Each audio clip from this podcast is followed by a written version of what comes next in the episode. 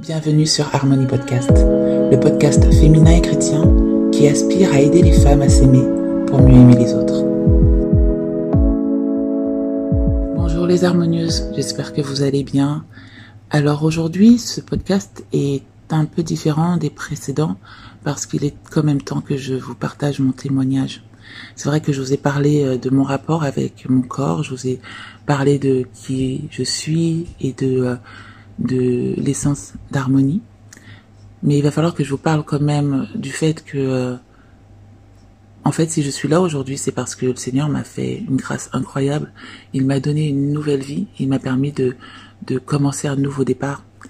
J'ai été diagnostiquée d'une cardiomyopathie en 2006. Et pendant 12 ans, jusqu'en octobre 2018, j'ai vécu avec cette maladie. J'ai vécu 12 ans de maladie. Et euh, nous savons que le chiffre 12, ça nous fait tout de suite penser à la femme à la perte de sang qui pendant 12 ans a cherché, a cherché des solutions, a perdu tout son argent, a en fait était vraiment au bout du désespoir et euh, elle savait que la seule solution c'était Jésus. Eh bien, j'aurais aimé pouvoir vous dire que pendant euh, ces 12 ans, je savais que la seule solution c'était Jésus et pourtant non, pas du tout. Pendant 12 ans, j'ai euh, j'ai eu des hauts et des bas, un parcours assez euh, je vais pas dire atypique, je pense que c'est un parcours plutôt humain.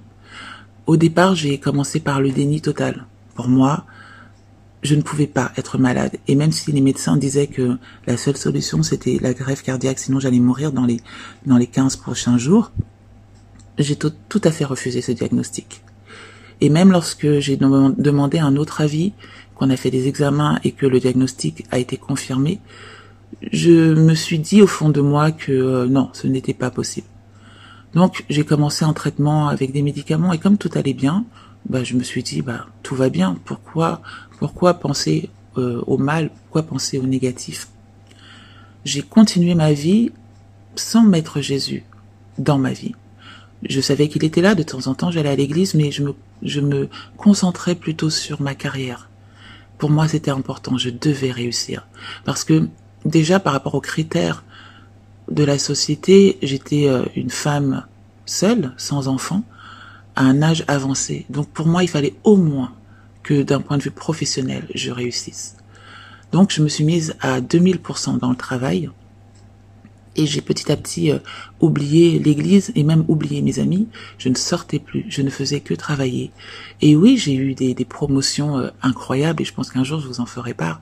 J'ai eu des promotions incroyables et euh, et pour moi, je voyais la main de Dieu, je voyais les bénédictions de Dieu tout simplement, et donc je me mettais encore plus dans le travail. Sauf qu'à un moment, on va dire que la réalité a pris le dessus et euh, j'ai commencé à avoir des symptômes de plus en plus euh, forts. J'ai commencé à faire des décompensations cardiaques, c'est-à-dire que mes poumons se remplissaient d'eau. Je ne pouvais plus rien faire. Je, je forçais, vraiment. En fait, pour moi, tant que j'étais capable de faire des choses, eh bien, je, je poussais mon corps au maximum. Pourtant, il y a eu beaucoup d'alertes. Mon corps m'a alerté plusieurs fois, mais je ne voulais pas écouter. J'étais persuadée que tant que je pouvais, je devais le faire. Mais à un moment, pour la première fois, je pense que ça devait faire à peu près euh, à peu près 7 ou 8 ans que euh, que j'étais malade.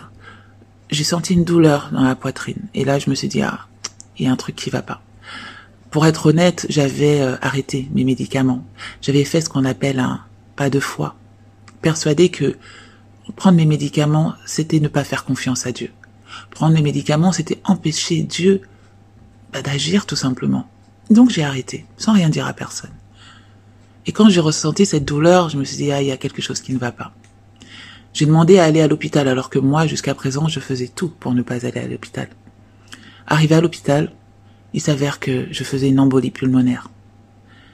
Et pour moi, je suis sûre que cette embolie était la conséquence du fait que j'avais arrêté mes médicaments. Le problème, c'est que lorsqu'on fait une embolie pulmonaire et qu'en plus, et qu'en plus de ça, on a une insuffisance cardiaque, on peut pas faire grand chose.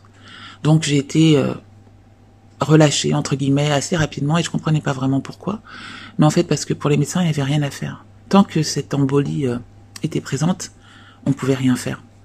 Donc, euh, j'ai été immobilisée et à un moment, bon, Merci Seigneur, il n'y a plus d'embolie, il n'y a plus de thrombose, il n'y a plus de caillots de sang, et j'ai repris ma vie. Mais énormément diminué. Et en fait, petit à petit, d'autres symptômes sont apparus. J'ai fait une jaunisse, j'ai commencé à avoir de l'arthrose, de l'arthrite, j'ai fait... Euh, vraiment, j'ai développé tellement, tellement, tellement, tellement de symptômes. Mais j'étais persuadée que tant que j'étais en vie, je pouvais encore faire. J'arrivais pas à marcher. Pour me déplacer, je me mettais sur une chaise de bureau et on me poussait sur la chaise de bureau. À un moment, j'ai fait des gouttes au niveau euh, des orteils, des pieds. Eh bien, je marchais avec des béquilles. Je trouvais toujours des solutions. Mais en fait, la solution, c'était Dieu, tout simplement. Mais je cherchais des solutions naturelles et je comptais sur mes propres forces. Jusqu'à ce fameux jour d'octobre 2018 où j'ai été hospitalisée parce que, euh, bah, au départ, c'est simplement parce que je faisais de l'arthrose et que j'avais très mal. Mais en fin de compte, quand je suis arrivée à l'hôpital, on m'a dit, mais en fait, vous faites un choc cardiogénique. Vos médicaments ne fonctionnent plus, votre corps ne fonctionne plus. Tous vos organes sont en train de mourir. Et même lorsqu'on m'a dit ça, j'étais là, non, non, je peux, je peux encore, donnez-moi une chance, je peux encore.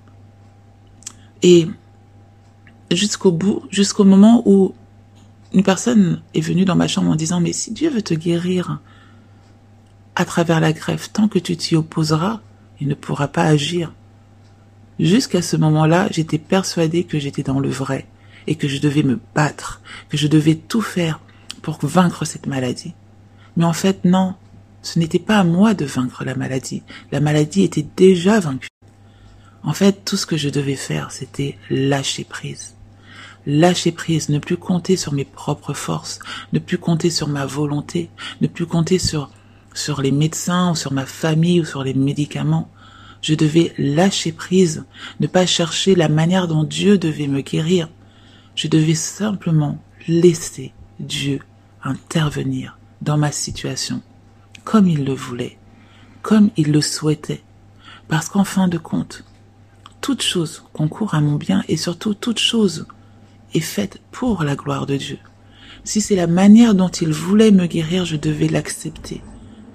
Comme il le dit dans sa parole, nos voix ne sont pas ses voix.